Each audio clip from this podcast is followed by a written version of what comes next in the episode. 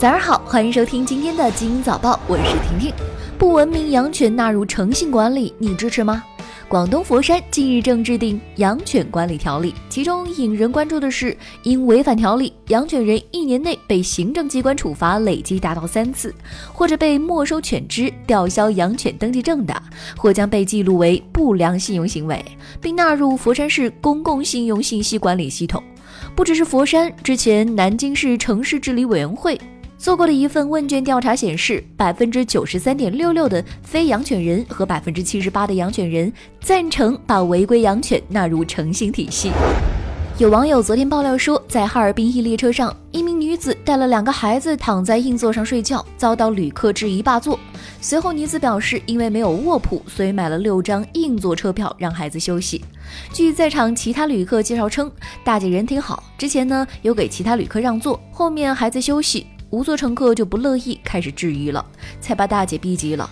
视频曝光之后，引起了不少网友热议。一部分网友认为，既然买了票，座位理所当然是他的；也有网友质疑，女子为何能买到六张火车票呢？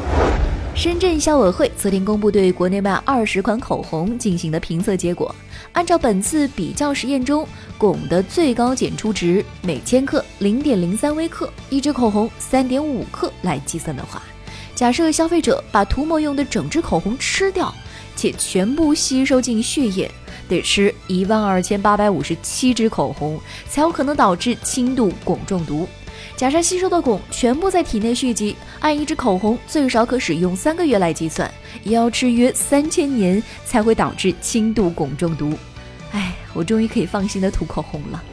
又有一个国家免签，斯里兰卡对中国游客免签，八月一号起正式实施。据悉，中国赴斯里兰卡的旅游人数已经达到每年近三十万人次，在斯里兰卡迎来的外国游客中，数量稳居前列。目前，其他享受斯里兰卡免签政策的国家包括印度、荷兰和其他某些欧洲国家。华为收入超过阿里、腾讯总和。二零一九财富世界五百强中，华为在二零一八年收入达到了一千零九十亿美元。超过了阿里巴巴与腾讯之和，不过华为的利润率仅为百分之八，而阿里巴巴为百分之二十三，腾讯则是百分之二十五。任正非此前接受采访时表示，华为最大的问题是赚的钱太多了。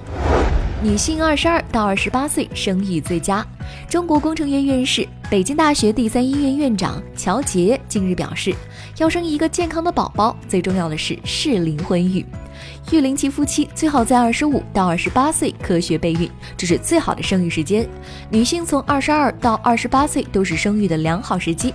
生育健康孩子的机会也会更多。因为卵巢功能的衰退，女性在三十五岁以上出现异常的概率就会明显增加。国际足联官方昨天公布了最新的世界排名，比利时仍然位列第一名，美洲杯冠军巴西队超过了法国，上升至榜单第二位。世界杯冠军法国队则位列第三位。值得一提的是，本次中国男子国家足球队的排名较上一期上升两位，排名第七十一位。国足一如既往的稳定啊！今天的精英早报就到这里，祝你度过美好的一天，明早见喽。